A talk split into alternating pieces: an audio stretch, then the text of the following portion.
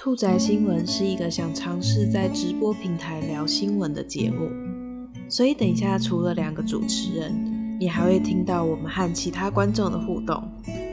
准备好加入我们了吗？那我们就马上开始吧。有宅宅的，有兔子的，和你聊新闻。某个晚上，一起来听兔仔新。现在时间是台湾时间晚上八点零四分。您正在收听的是兔仔新闻。大家晚安，我是仔仔。大家晚安，我是小鹅白的兔。刚才播放的歌曲呢是许泽佩在没有你的城市晚安。那这张专辑呢是许泽佩在二零一九年发行的专辑，也是我介绍金曲入围的有呃的第三张最佳国语专辑奖的第三张。那是失物之城。这张专辑呢是以潜意识跟前世今生当主题，然后呢透过许泽佩来说故事。所以呢，嗯，听到的时候会有一点他在唱歌的时候很像是在讲话、讲故事给你听的那种感觉。整张专辑都非常的好听，所以如果你们对许哲佩有兴趣，可以去听听看。然后这张这首歌呢，那个呃许哲佩的谱曲就是他自己写的歌，然后写的词，但是呢编曲是李友廷编曲的，然后呢吉他也是李友廷。弹的，所以刚才有人在下面说：“哎，这首歌的吉他很花，就是很花俏的感觉。”其实呢，就是李友廷做的啦。我很喜欢李友廷，我很喜欢李友廷。嗯，对 对，所以我我我有去认真的，刚刚有认真查了一下，很棒，这首歌很棒。好，介绍完了。我也是第一次听到，我也觉得还蛮不错的。嗯，对，这张专辑很厉害哦，你可以去听听看，我觉得可能会是你喜欢的。而且“失物之城”这个名字好美哦。对啊，呃，他他有说哦，他是因为几年前去去他，我们今天有聊到催眠，嗯，他去对他去呃被催眠，然后衍生出来这个题目哦，所以他才会说是潜意识跟前世今生，然后来制作这一张专辑，整张专辑的故事。的流向，嗯，所以很酷，蛮有趣的。然后吉他也很好听，大家有兴趣的话可以去听听看。那我要说这个礼拜的第一则新闻喽，立刻进入正题。我们要讲的是前几天在二十五号的时候，大阪关西世博会官方抛出了他们的 logo，这个 logo 厉害了，它是以三呃四种颜色作为。组成有红色、蓝色、黑色跟白色，它就长得很像一个圆圆的大肠，红红大肠上面有几颗眼睛，你 不知道你们有没有看过？我不知道为什么他们会选这个，哎，很厉害，因为我有看到其他的就是很绚烂，其他的东西都看起来花花的，就不像这个，这个这个，可是这个记忆力很强。哈，可是我喜欢这个哎，这五个里面我其实最喜欢这个哎，真的假的？因为博览会之前不是就是那个二十一少年的那个长得很奇怪的太阳吗？就是在上一次，都不觉得就是应该要这个才对吗？就是鸡皮疙瘩，因为呃，他说这这个 logo 其实是延续了一九七零年的那个 logo，一九七零年那个 logo 呢，其实五片樱花花瓣组成的。每一瓣都各缺了一角，然后这是他们的那那个时候的 logo。他说这个是拿来延伸作为这个，很厉害哎，怎么延伸的？那个脑怎么画的？很酷哎。可是我觉得这是另外一种操作方式，因为所有人都热议哎，就是全部人都在讨论这个东西。我刚好去划一下 Twitter，他们说它长得很像一个玉米的饼干。连眼睛的配色是不是都一样啊？也是蓝的，对，对不对？一个弯弯的那种，然后就是小小的，然后是甜甜的的，乖乖有出嗯牛奶口味。然后呃，日本他们自己也有出这个牌子，就是红色的一个袋子，然后里面有两颗眼睛，跟这个很像，有点像，但是没有很像啦。这个那么像大肠，然后有人就是把它做成女生的那个，不是我们有一种绑头发叫大长裙吗？我觉得很可爱哎、对我也会想 买对啊，怎么办？所以我觉得他操作超厉害的啊。他不是他应该不是故意 选一个大家觉得很奇怪的吧？他们应该是真的觉得这好看吧？这挺其实挺好看的吧？你们不觉得吗？只有我觉得，看久会觉得很可爱。因为其他的你不觉得没有什么特色吗？感觉就是一个广告的比较广告的绘图啊，这个就是有一个对设计的感觉，而且真的很像克苏。对啊，它有很多周边，有吗？真的吗？不是真的出周边，是已经有人帮他哦画了很多周边。所以是说不定可以真的去做的。而且他的迷音，他的迷音就是散播的非常的快，就是是一个很强烈的宣传。我觉得好不好看是个人主观啦，我是觉我其实蛮喜欢的。我我没有不喜欢，我就觉得很艺术，觉得很很神奇，就是很设计啊。嗯，但是有站两派，可是我觉得有骂的声音就代表人们看到了嘛，有喜欢的声音也代表人们看就是到了嘛被讨论啊。对被讨论是需要就是一种成功。嗯，没错，他就是要让大家看到啊，所以我觉得很棒。那设计的人有说，就是他是怎么样的心情去设计这个的吗？它是生命之光，生命之光，对，其实呢，很看起来很像一个椭圆形，可是它不是有眼睛吗？，对，那个是细胞，哦，代表每一个生命个体的可能性，上面是这样写的。难怪我觉得这么有亲切感。以前常看到是吗？哦，哇哦，我觉得还蛮有意思的。对哇，你更喜欢了。，对我更喜欢了，我想要买那个发圈，我哎、我也想买哎，团购。那根本就是完美的大长圈了、好，算了，我就不想再多评论它，但是我觉得绑在头发上也是蛮不错，是红色的，大家都看得到。对，然后还有人把它当做就是坡提斯，坡提斯，当做什么？坡提斯，就是那个甜甜圈，不是有一个、啊他他的脸，他的头是一个甜甜圈，头上对我觉得也很可爱，你们可以去 Google 哦看看。很可爱，那个很可爱，我好像有看到，我不知道哪一天转到看到的，对，很可爱。那说到日本，我们其实是不太会报很大的事情，可是这个实在是太近了，所以我们想要来报一下，就是安倍安倍晋三，他今天正式宣布他退位，然后是因为身体的状况。他其实是日本目前为止在任最长时间的首相，嗯，就是两千多天嘛，对，两千多天，超级久。他好像之前就有连续两周去医院看病的事情，那大家就会担心嗯嘛，因为首相是可以做很多决定的人。那他如果突然出了什么事情，像日本之前有一个事件是，他们有其中一个首相是中风入院，那他在中风入院的时候，其实他还是有做一些相关的决策，可是后来被周刊爆出来说，就是他死掉之后哦被周刊爆出来说，他其实在后期他应该是已经没有行为跟决策能力，但嗯那是谁在做嗯决策？就是很怕像这样的事情。好恐怖哦。对，啊，这就还蛮恐怖的。那、嗯所以呢，他现在提前宣布辞职这件事，就是应该也算是某一种负责吧。嗯，那他最近就是应该是压力 非常的大，对，因为奥运的事嘛，对啊，奥运延期，然后对，疫情这么严重哎、日本的疫情好严重哦、然后各种政策，大家一定会骂他说，一定是你配套不对啊，什么导致我们现在疫情很严重，然后相对的就拖累了日本的经济嘛。那这嗯。是绝对绝对首相会被骂的事情。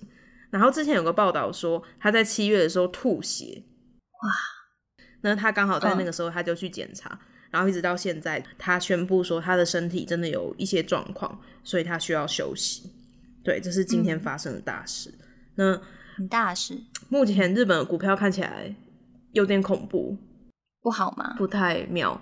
我们就是可能要再等，例如说一个礼拜、两个礼拜之后，才会知道确切的影响。那他好像要补选吧，应该是，就是从他们的那个党开始选另外一个人，然后应该是九月上任，所以他很快欸、他现在宣布九月就要换人了，就是身体状况可能真的不是很好。哦，就还是要等最后看是怎么样。那会垂帘听政之类的吗？目前他是感觉是他要完全离开，如果是我，我也不要垂帘听政。我身体不舒服，然后现在日本又这么可怕，我想要休息。对啊，而且他之前好像曾经有过一次，就是有离开过，对不对？啊，中间对对对对对，嗯，好像是好像是什么呃急急性的大肠炎之类的。他们在说这次应该是一样的，一样的事，一样的事情。对，溃疡性大肠炎，是不是因为压力太大了，所以才压力应该真的很大。很大吧？哇！哎，他还没头发都掉光哎。如果是一般人，应该就没头发了吧？说不定是假的。哇！我是要被杀掉。现在看起来也不能去。不会啦，日本没有那么可怕吧？嗯。对啊，他脸色看起来很不好，不太好。对，就是希望他可以好好休息。虽然说他在位的时间，就是他的政策有褒有贬，但也是辛苦了嘛，做了那么长的时间。然后那么衰，奥运延期的时候刚好是他在任上。对啊，很衰，而且日本已经不是第一次没有奥运 办成了，真的很衰哎。对，他本来可能他觉得他可能觉得背水一战，这一次应该会很棒，没想到武汉肺炎来了，直接直接一起落赛。可怜。对，好，我来看一下聊天室。嗯，大家刚刚还在讲。草莓大福也说法圈很可爱，对我觉得做成法圈是可以买的，希望他们可以做。然后小泉可以接刚刚讲的，就是他们可能会党内选，宣布完日股马上跌四百多点，对，是绿色的，应该是在讲说那个他休息上一次休息对不对？二零零七，嗯嗯，对，他在说上次那是很久，当有够久吗？有当那么久哦？好像是，好像差不多两千多天呢，一一年三百六十五天。哇，他真的做很久。对，好，那接着呢，就是讲完了我们的博览会图腾跟今天发生的新闻之后，我想要跟大家讲一个跟流浪动物有关的议题。大家知道，在很早期的时候啊，连我都还很小的时候，处理流浪动物这件事情，其实是没有像现在。现在已经算是很文明了嘛，就算你安乐死，它也会有一些动物相关的规章。在早期，其实就是淹死啊，或是活埋，直接把流浪动物处理掉的。那一直到好像一一九九八还是几年的时候，才开始有动物保护法。那动物保护护法在这段时间也一直想要增加这些伴侣动物的权利。我今天要讲的这个东西呢，是。最近有在吵说，希望可以把 T N V 啊列入法案。T N V 啊你没有听过吗？没有。大家应该都有听过 T N R 对不对？没有。T N R 是对流浪猫的一个处理。那它的 T 呢，就是陷阱，街上的浪猫你就把它抓起来。那抓起来之后呢，N 是绝育，就是把它带去结扎，让它嗯。没有办法繁殖后代，因为我们想要减少外面流浪猫狗的数量嘛。嗯，而是放回，就是把它放回原本的地方。那 T N V R 这个政策呢，它的 V 呢其实是疫苗，它会希望同时就是把它施打疫苗之后再放回去。这其实是他希望可以解决流浪动物的问题。我先讲一下流浪动物会造成什么样的问题。最基础问题一定是环境卫生，然后可能他们会吵，会有噪音的问题。还有一些野生动物被攻击，因为毕竟他们是一个族群嘛，那族群跟族群之间、动物之间有可能就会有攻击的事件，或者是人人类也有可能会被攻击。那再来就是疾病，台湾是有狂犬病的嘛，所以如果他们没有好好打疫苗，很有可能他们会变成狂犬病的一个传播的源头。那所以做这个 T M V R 的作用呢，就是希望把这些猫狗结扎。打疫苗之后放回原地，你知道为什么不可以把这些流浪动物全部抓起来，然后例如说关到收容所，或是换到另外一个地方吗？我不知道为什么。他们其实是有族群性的，就是例如说我这一区，我这一区假装有五只猫好了，或者是五只狗住在这里，那他们这边现在是他们的家，他们就不会让外来的动物迁进来。他们是属于这边的族群，所以其实最好的方法是你把他们抓去结扎之后，再把他们放回来，他们就会一直住在这里，然后维持这里族群的稳定。因为新进来，可能例如说狗跟狗，例如说你带走两只，现在剩三只，然后隔壁的老大就想说：“哇靠，现在那边怎么变那么宽？我要去揍他们。”然后就来揍这边的狗，就会造成一个纷争。原来哦，对他们会占占地为王，对不对？就可能另外一边的老大看这边不爽，想要打死你，然后就人都冲过来这样。你真的很像八加九。不好意思吼，对，平常都在庙口啦。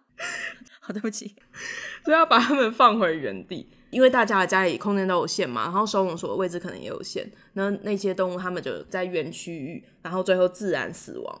那自然死亡之后，数量就减少，这个是最理想的状态。可是事实上呢，其实会有很多衍生的问题。嗯，这样子看起来，疾病这件事没问题嘛？因为他们打疫苗了。对。那我刚刚还有讲说，例如说噪音，理论上它结扎之后比较不会吵，不会发春。对，然后攻击性可能也会稍微有点下降。嗯，但是呢，在环境卫生跟野生动物被攻击这两件事情上，可能就是比较困难。因为你不能保证说，他们结扎之后，他看到别的动物，他不会去追，他有可能只是因为野生动物的性格。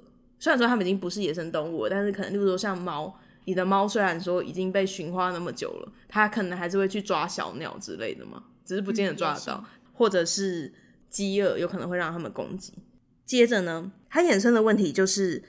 如果我们把这个东西入法，那很有可能说，例如说我这一区的动物都会放回去。那今天隔壁的阿婆她养了一只狗，就久了之后，她觉得那狗长大不可爱了，她想说，哎，外面有很多像这样子的狗，我把它放去跟他们作伴，然后就把那个狗放在外面。哎，很多，要不然你以为 路上的流浪动物是怎么来的？他们不是凭空而来的，因为猫狗现在已经是被驯化的动物，他们不可能。就是，例如说，他从野地，然后来了一群，然后在这边住在各个地方。他们一定都是从某个人的家，或者是繁殖场那些地方出来的，那都是被抛弃的动物，可怜呢。第二个是结扎也是很困难嘛，你要精准的抓到每一只去结扎，也是非常的困难。不是会做记号吗？就剪耳朵啊什么的。对，可是你有抓过猫吗？没有啊。我之前我我们家有一只，就是现在在捣蛋的，不是是婆牛。他在家里面狂奔，他之前就是从新店来的，他是新店人，然后 新店猫，然后他住的那一区猫非常难抓，因为就算你会喂它们啊，你实际上要诱捕什么的，有时候也是非常困难。就算有做记号，然后你可能哎突然看到那只没做记号的来了，但你不见得有办法抓到它。那如果打疫苗就更难了，因为你怎么知道谁有打过谁没打过？远远的看，有时候脸都一样啊。对啊，一模一样。所以这这就很难。然后还有第三个问题是，有很多人他们都会不忍心，就是我们这个 波妞不要啦，他听不到。啾啾，哦是九九，就叫做，因为我们这个 TMV 啊，会希望他们慢慢老死嘛，然后族群就会慢慢消失。可是因为现在有很多有爱心的人，他们就会很不忍心他们在外面流浪，所以他们不是你知道，就是会有那种。人他就会带着饲料，然后可能骑车啊，去每个地方喂那边的猫，就是爱有点像爱心妈妈这样子。可是其实本来流浪动物在野外，如果你是让它正常自己觅食、自己想办法找东西吃、自己活着的话，寿命平均大概是一年到两年，很快就死了。你喂了它之后，它可有可能可以活到十年之类的都有可能，因为他的生活品质变好了。所以这就变成一个很两难的地方，因为。他们希望可以 T N V 啊，然后来让这些动物族群减少。可是，在台湾目前的实行其实是有一点困难的，因为呃，专业跟爱心常常是没有办法同步。就是你想要处理这件事，可是对他来说，他觉得说你怎么可以这样子？你怎么可以不让我喂它？你这样子是很残忍，对，很难呢，真的很难。假如说你在外面呢，你看到一只狗很瘦。然后你你又有吃剩的食物，你不会想喂它吗？我不会。哇，因为一一来一来是我不会喂它人吃的东西。哦哦，怎么办？我会，我会说，哎哎哎，没吃完。对哦，我可能就是那个爱心妈妈，但我不会特地去某个地方为哪一群人，但是我可能会，哎，我会，罐罐会，我曾经就是就是有，哎，买过罐头给我们家附近野猫吃。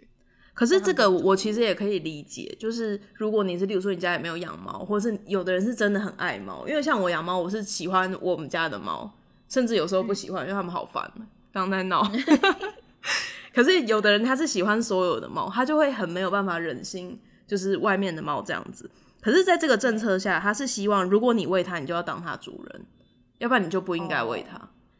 嗯嗯，哎，可是其实啊，很多人家里有些，其实像我家也不能养宠物啊，就是在我现在住的地方，我是没办法养宠物的。嗯，那如果我知道某一个地方会有这样的群体，就是假假如说，呃，我们家附近有一个公园，然后那里有一群猫在那边住，那我就会很想说，那我我我可以在假日的时候买个几个罐头去那里看看他们，也是一种就是心灵上的寄托，就就是那种感觉。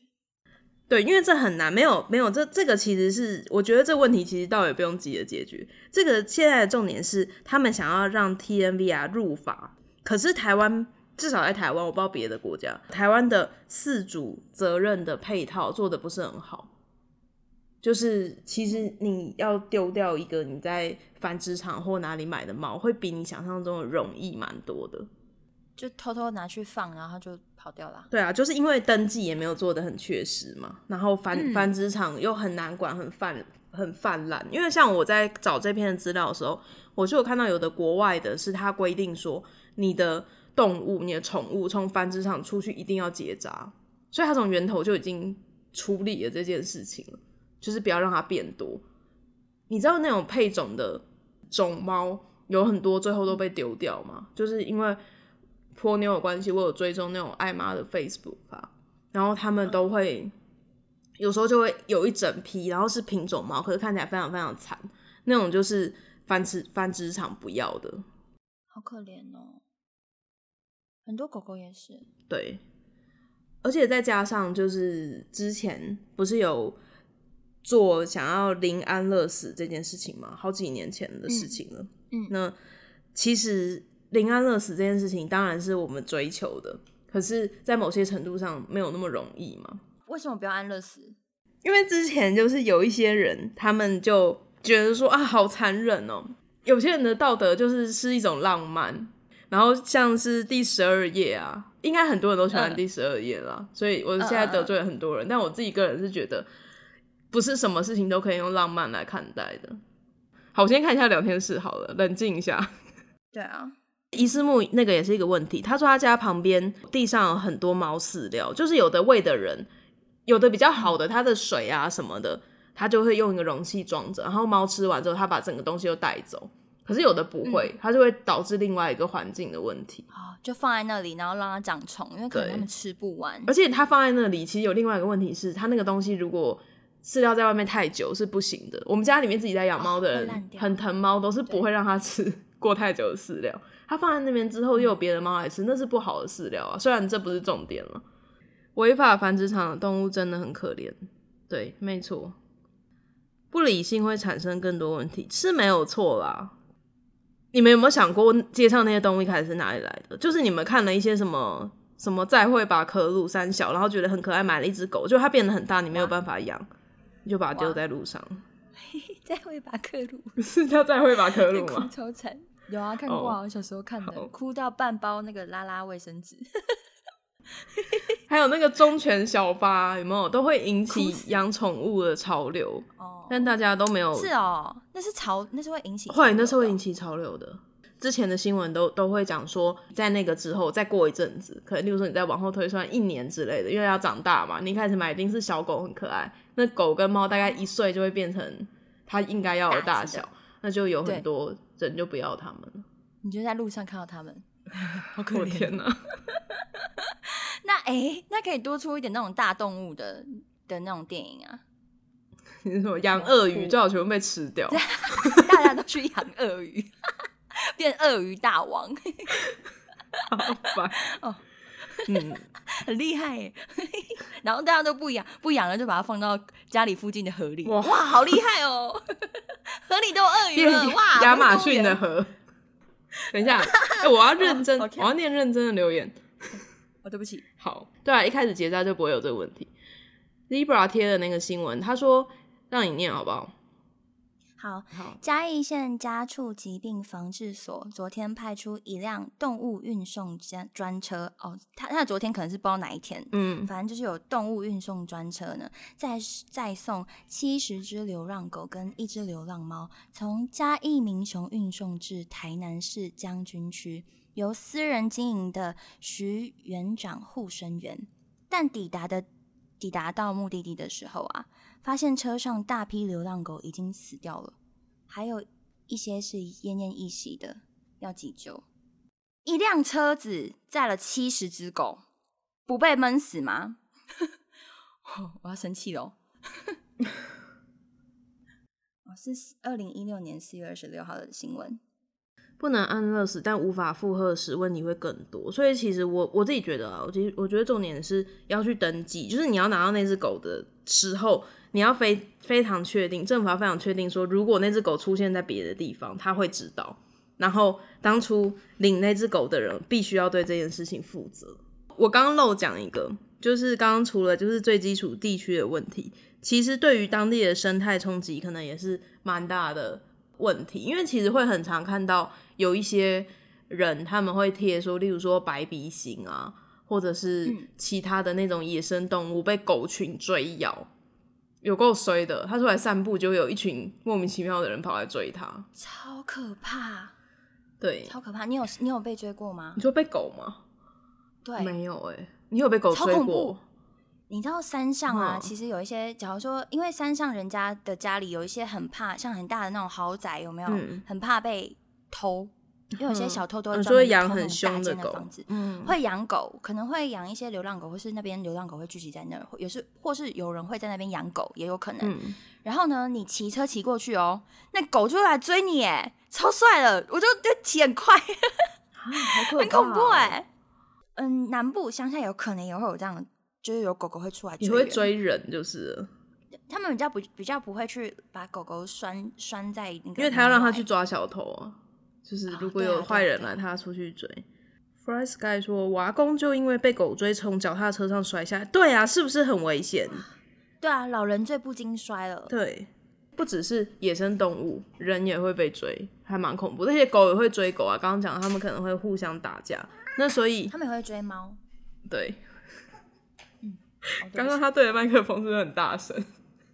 你说那是猫吗？对而且我跟你说，我开新型收音啊，他刚刚还对着那个收音的地方、欸，他是想要参与吗？他是路过，他在跟我讲话。哦如果家猫家狗死了以后，你们会怎么做啊？呃，之前的家猫的处理，好像现在有特别的那种，就是火葬。对对对，后事的机构，然后就可以送去，他可以选说你化了之后要埋在树底下，还是你要把骨灰留下来都有。嗯，跟人一样。那这则新闻大概就这样子，有点长，但我希望大家可以理解这件事。很好，我我理解了，我了解了，谢谢分享。不客气。好，换我喽。下一则新闻是比较有趣一点的新闻了。我们要说的是，行政院环境保护署呢，前几天就在昨天呐、八月二十七号，它有发出了一个贴文，就是唐凤赏赐的奉茶行动。最帅气的喝水方式哦，他是说呢，呃，政府呢提供了一些资讯，然后做成了一个 A P P，然后这个 A P P 呢可以看到装水站的地图，呃，因为要减速嘛，因为我们很容易就是买超商里，因为没有水喝，有时候在外面很渴，夏天又需要补充水分，所以就要在外面买那种可能保特瓶的罐装水啊。那这时候呢，就会很多出现一些很多垃圾。那他就是要提倡的，就是让大家可以去这些加水站加水。那我刚刚有下载那个 app 来玩玩看，嗯，它是一个呃叫做环境即时通，叫做绿色地图。那点进去呢，其实是它有很多功能，它不只可以看加水站哦，它很厉害的方式就是，它你定位了之后，它可以看到一些公共厕所。所以如果你在外面完水要上想厕所，对你如果想要落赛的时候怎么办？打开这个，你可以去看到公共厕所，哎，很厉害耶！肚子痛的人很需要。嗯，还有就是饮水机啊，它会告诉你有一些饮水机可以在哪里装水啊，或是有一些机车排气定期检检验站的地方，它就会显示在你那个地图上面，嗯然后你就可以去呃用这个地图去找这些地方，然后来做那件事情。我觉得还蛮棒的哎。而且它这个也还可以看那个空气品质。哦，嗯，然后他们这这个企划就可能是因为最近唐凤不是很红，很很红吗？然后这个还有推推崇那个这个东西，所以呢，就他们又做了一个迷因梗图，唐凤唐凤凤茶，唐凤茶。好，算了，这个用讲的不有趣，你们要自己去找图来看。大家可以一起就是少用那些瓶装水啊，或者少喝一些塑胶饮料罐来去减速爱地球。嗯，那我们稍微休息一下，然后等下回来告诉大家我们这礼拜选的社群热点是什么。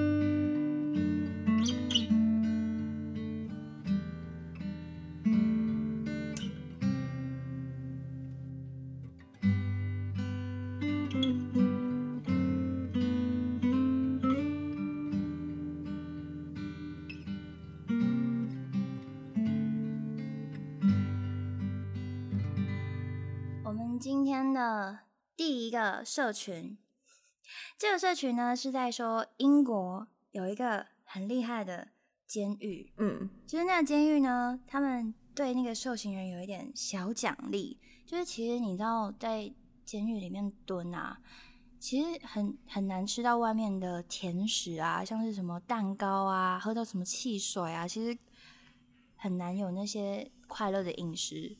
但是为什么外面在施工？这个呢，就是受刑人五十天内，如果五十天内哦没有发生任何暴力行为，狱方呢就会发甜点零食给受刑人当奖励，很棒吗？他们可以吃到蛋糕。嗯、你再说一下他的蛋糕里面有什么？而是呃海绵蛋糕啊，或是胡萝卜蛋糕啊，或是姜汁巧克力蛋糕，然后可能会有汽水、果汁等一些饮料给他们。如果只要超过五十天没有发生暴行的受刑人，他们就可以拥有这些东西，是很棒。我觉得很棒。这个英国的黑麦山监狱啊，就其实他们原本在他们在里面就可以收到一点呃微薄的薪水，嗯，他们可以去餐厅买这些抢铺头，就不用去餐厅里面买那些抢铺头才可以抢到的甜点，因为其实好像是他们是餐厅里面有在卖的。嗯，很多很多受刑人都变得很听话、哎，因为你在生气的时候就想说，可是我我那个蛋糕，我 我如果现在做了，我就没有办法吃蛋糕了。这样很好玩呢、哎很好玩、假如说我跟你要打架了，你这个月还想吃蛋糕吗？打我就不能吃蛋糕了，你打我试试看啊！好有趣哦！还想喝可乐吗？不要打我！他进行白目哎、因为嗜好食品哦会让你的大脑就是觉得非常的开心，所以你会记住那个嗯感觉。那在你可能例如说受到其其他情绪影响的时候，你就会怀念那个感觉。如果你有想到的话，就很有可能你就会哦忍下来。很棒哎！所以其实他们那些大哥也喜欢吃吃甜点哦。啊，如果不喜欢吃甜点的人，就会狂就会一直打人 他就无敌，他就是无敌了，因为不会有人打因为他是说暴力行为，就是嗯暴力冲突事件，所以是一群集体的人，如果大家都发生这种暴力的事情的时候，就没有办法领到这个糖果奖励。所以如果我们两个都不喜欢吃，我们两个就每天对打。可是那会不会连做法？那我们就会被其他想要吃糖的人打死。哎我要吃糖，因为你对们打什么架？打死你，对不对？嗯，对啊，会不会连做法吧？嗯，很有趣哦。所以你不喜欢吃糖，你也不能够捣蛋。哦，因为会被会被其他的狱友讨厌。糖的确是一个很适合作为奖励的东西，就嗯像动物实验里面有很多也是给糖，他们喜欢糖。嗯，我我们也喜欢，你们也喜欢，你说你们会边吃他们的糖？不是我说我说我们人类也喜欢。哦我你们吃那糖干嘛？？还没喝他的那个果糖水。应该超甜吧？好好笑。糖果然是毒。想到《刺激一九九五》在屋顶喝啤酒的片段，对，就是那种你在那个时光里面有一些事情，莫名的就会变成你那段时间的激光片语。蛋糕里加了大麻，其实也不见得要加大麻。你在那样的环境下，如果你很少接触到糖分的话，那个糖本身就是对你来说有可能就是一个还不错的奖励了。嗯，对啊，就是游离糖哦很有魅力。我知道了。嗯，其实他们可以更聪明一点，他们可以，你们不打架就给你酒喝，太可怕了吧？喝起来全部一起打在一起。啊，没有啊，喝一点点而已吧，不会醉啊。不要啦。我觉得，我觉得糖是一个比较温和的奖励方式。好吧，对我想说，因为那些大哥应该会想要喝酒，如果可以喝酒的话，应该会更乖。但喝完酒不得了。哦对啊，你看你吃完糖，你就会觉得想睡觉而已吧，顶多。最近不是有在说糖中毒这件事情嘛，所以糖有时候是会被视为毒品的，没有错。好，哦受刑人也会包水饺、白饭丝酿酒。他应该是说，就是有些受刑人他们会做一些，我是不知道水饺，可我知道有些人不是会做酱油嘛什么的，然后在外面买。屏东监狱的酱油是不是很有名？对啊，很有名。对可是他的私酿酒应该是他们把平常没有吃完的白饭偷偷藏起来，然后拿去酿酒的意思吧？这是感觉不能喝哎、我觉得，我觉得好像很难。对啊，集体拉屎。我一直在讲屎，我没有，我今天都不是我。今天都是我。大哥可能都很厉害啊，因为哎、你你都不看韩剧韩剧有一部叫做《机智的嗯，我监狱。生活》嗯哎、那很好看哎、就是在讲一个棒球选手，然后他因为不不小心杀掉了要强暴他妹妹的人，嗯，然后他就被关在里面，然后再讲一群大哥在里面生活的故事，哦，很有趣哎、就是在讲说怎么怎么样在监狱里面好好活下去，因为在里面其实不好活，嗯，对。嗯，之前听说他们会用馒头、水果之类的偷酿酒。哇哦，哎、他说是口诀口诀酒，就是那个你的名字里面的那个祭神的那个 你，也想一堆大哥在那边，好怪哦！大家都在那边咬那个咬那个米，嘛嘛嘛嘛嘛，然后呸！口诀酒会觉得不错的，有其中一个原因是因为它是巫女咬的、啊，对啊，大哥不行谁可以接受大哥咬的啊？嘛嘛他嘛嘛嘛。自己吧？哎、然后可是如果要很大瓶的话，就大家全部都要一起去咀哦嚼。哇，然后集中到一瓶，哇，你也不知道里面是谁的口水哎、哎、各位，今天这种话都是小白兔来讲，我今天很干净哦，我今天很香，有没有？对对对对，我就是很脏怎样？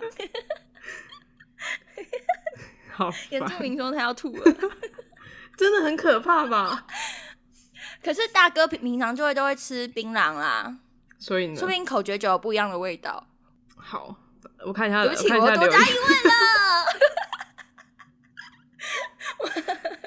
没有像你每次讲这种很失控的话，我在心里面都在幻想我在剪辑的时候把它剪掉的样子。可恶，很适合出现吧？多多么棒！我到时候听听看，再看看。哦，嗯，好吧。当兵的时候，长官也会说你们乖乖听话，就让你们上营站。对，是类似的意思。就例如说投饮料什么，他也可以去规定它嘛。对，哦，嗯，好，这边都是口交酒的知识。小米酒就是部落阿妈咀嚼米饭后拿去发酵的。哦，哇哦，是哦好酷哦！小米酒吗？原住民的那种小米酒是不是？所以会喝到阿妈的味道。可是你也不能这样说，例如说像泡菜什么的，不是也都是用采的吗？你如果真的要在意这些事情，在意不完。所以我没有在意啊。好，好，口腔清洁的大哥酿的一定很受欢迎，有薄荷的味道。好烦。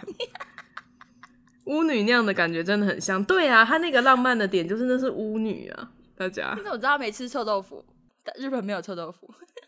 对日本人不喜欢那个味道。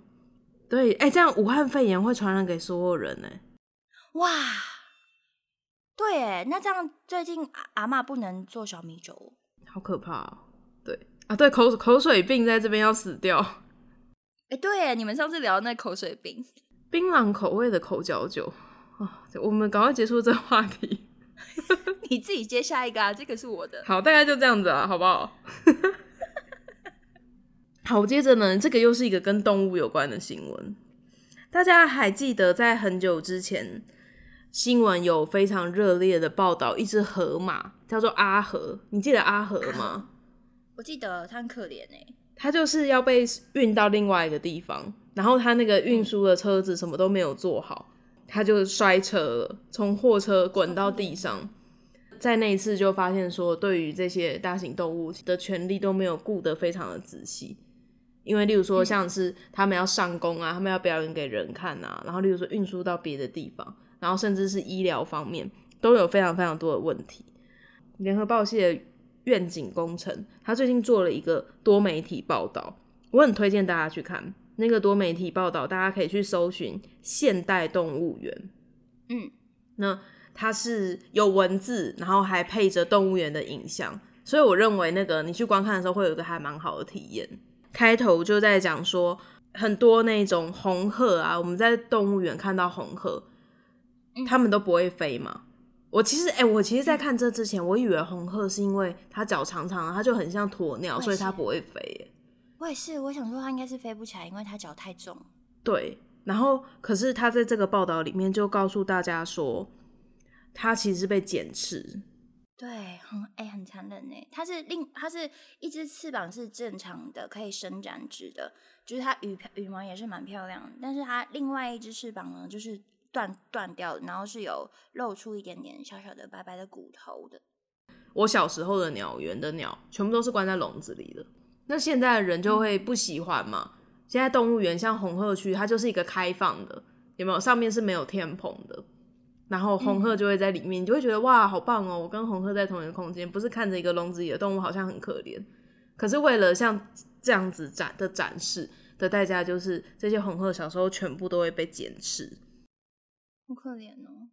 就是为了迎合人类的观点嘛，人类觉得说鸟在开开放空间里面这样很棒，可是它又不能让它飞走，所以像红鹤啊、鹦鹉啊、天鹅，因为你你就去想，在动物园会在外面的那些动物。就是不是在鸟鸟园有的会是沙网一人一间，或是几个人一间嘛？那有些在外面，例如说像乌龟，那不会飞，那就是 OK，它是正常在那边。可是有些天鹅啊什么，你觉得哇好棒哦，在这个地方有一小区这样子的天地，其实他们全部都是被减持的。在那个专题里面，他有在讲说，就是有的人他比较用心，他可能做了比较符合鸟的权利的鸟园，大家也可以去看那个介绍。那接着他还有往后说，就像熊啊。这应该大家以前都有看过报道，就是如果你在动物园发现动物就是非常频繁的在那边一直绕圈，然后走固定的路，就很像我们人在踱步那样子，其实是他焦虑的表现。他们为了让动物不要那么焦虑，所以就是去做一些像是它的生活环境多样性，例如说猩猩、大猩猩，它就不会直接喂它东西，它可能会把喂它的东西，然后放在它的环境，然后让它去找。或者是让彼此之间没有强烈威胁的动物住在隔壁，那或者是用气味啊什么去让它更安心，希望可以减少它这个踱步的程度。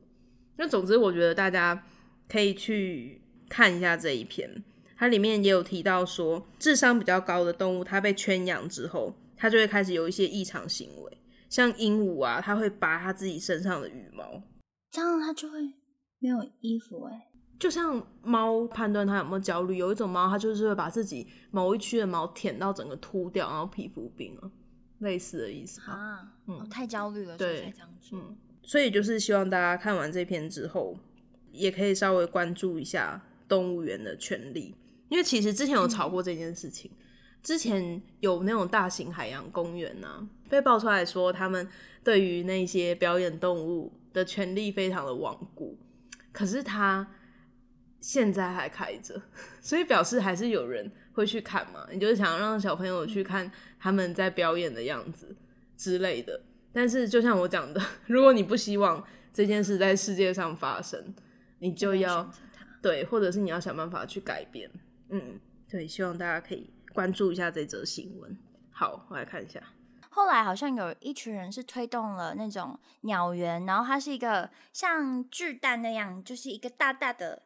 笼子，然后把进去的人都是一起跟那些鸟关在里面，你知道吗？就是我刚刚讲那个、那个、那个生态的那个，就是生态鸟园。对，嗯，对你进去之后呢，就可以跟那些鸟玩，那他们也可以比较像是在自由自在的飞翔的感觉，比较不会有那种真的被拘束在一个地方的那那种感觉。嗯，但我觉得我不会去那种地方，因为我蛮怕禽类的，我很怕鸟类，我觉得有点可怕。而且我他们，就你那样走进去，他们应该会在上面就是飞来飞去的时候大便，要撑雨伞。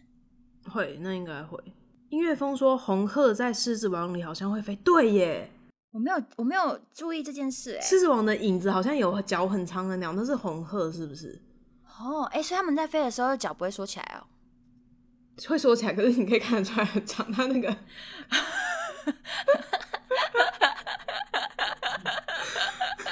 我以为他们会把小说，因为跟飞机要起飞一样，要把那个没有没有没有那么说，不是你讲的那种说，它其实会是会有点自然垂下的那种感觉，它不是那种像飞机那样收到肚子里。不是不是不是那种说，好像不是。好酷哦！听完这集之后，大家都大家知道红鹤怎么飞了，因为很好奇，应该要去看一下。我我是蛮好奇的，对，对，我也蛮好奇。因为那个多媒体里面的红鹤已经不会飞了，所以是看不到它。对，它就是用它的那个翅膀是有展开，可是它好像是就飞不起来，它是用跳的。天蓬会有元帅，哎，我喜欢这个。好，对不起。这个不错吧？我就觉得这个不错吧？没有，我觉得好笑的是，你就讲完之后，你会自己很尴尬，这样，我就觉得这尴尬很好笑。哦，对不起。章鱼智商也很高，对，今天有看到报道说章鱼智商也智商智商也蛮高的。所以，那我问一个问题，就是你你有你有看过某一届的事？你说猜那个哦？对，所以他们是真的 很聪明啊。我觉得他其实是。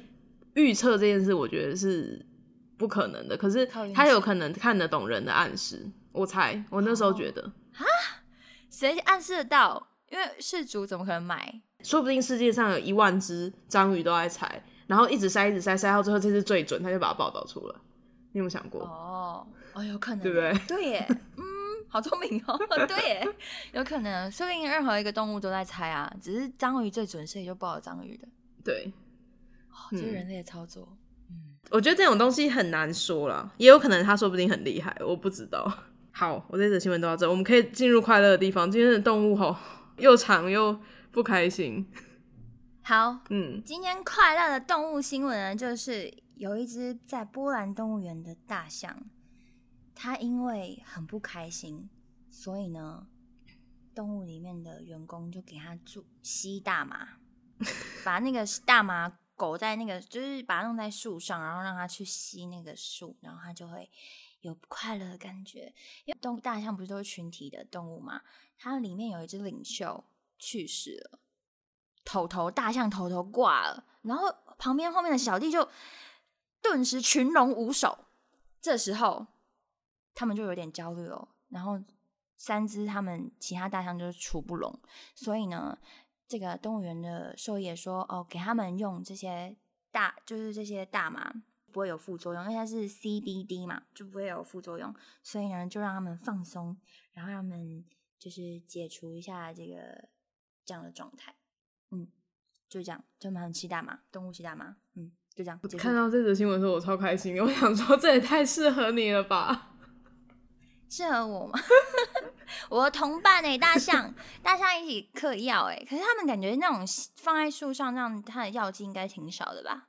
它那是液态的，就是不是一般我们抽草，因为它不会，大象可能会呛到，然后它不知道是会去舔还是怎么样，我也不知道怎么进去的。总之他们就是这样子使用，然后目前还在观测中，就是他们有去测一些像是皮质酮那些压力的指数，然后看他们会不会觉得好一点这样子。嗯，希望会好一点，但希望不要上瘾啦。他们会上瘾吗？理论上是安全的，因为那个东西在狗跟马都有做，都有已经有在使用了，只是第一次试大象。因为我记得我们在某一则某一则动物新闻啊，在很久之前吧，就有讲一只酗酒的猴子，对，然后因为 K 笑喝酒，喝喝到后面又没有酒可以喝之后，他就开始去街上攻击人类，对，那就。不知道嗑药的大象会不会就是嗑太多药，然后上瘾？没有哪一天没有大麻可以嗑的时候，他会不会就啼笑生气？理论上应该是不可以让他这样子，不能让他上瘾。哦，嗯，就是让他情绪好了、稳定了，我们就结束用药这样子。应该是电子烟哦，电子烟有大麻精油，原来如此。今天的兔仔新闻就到这里，那希望你们会喜欢，感谢大家的收听，我是仔仔，我们下礼拜见。感谢大家，我是小河白兔，拜拜。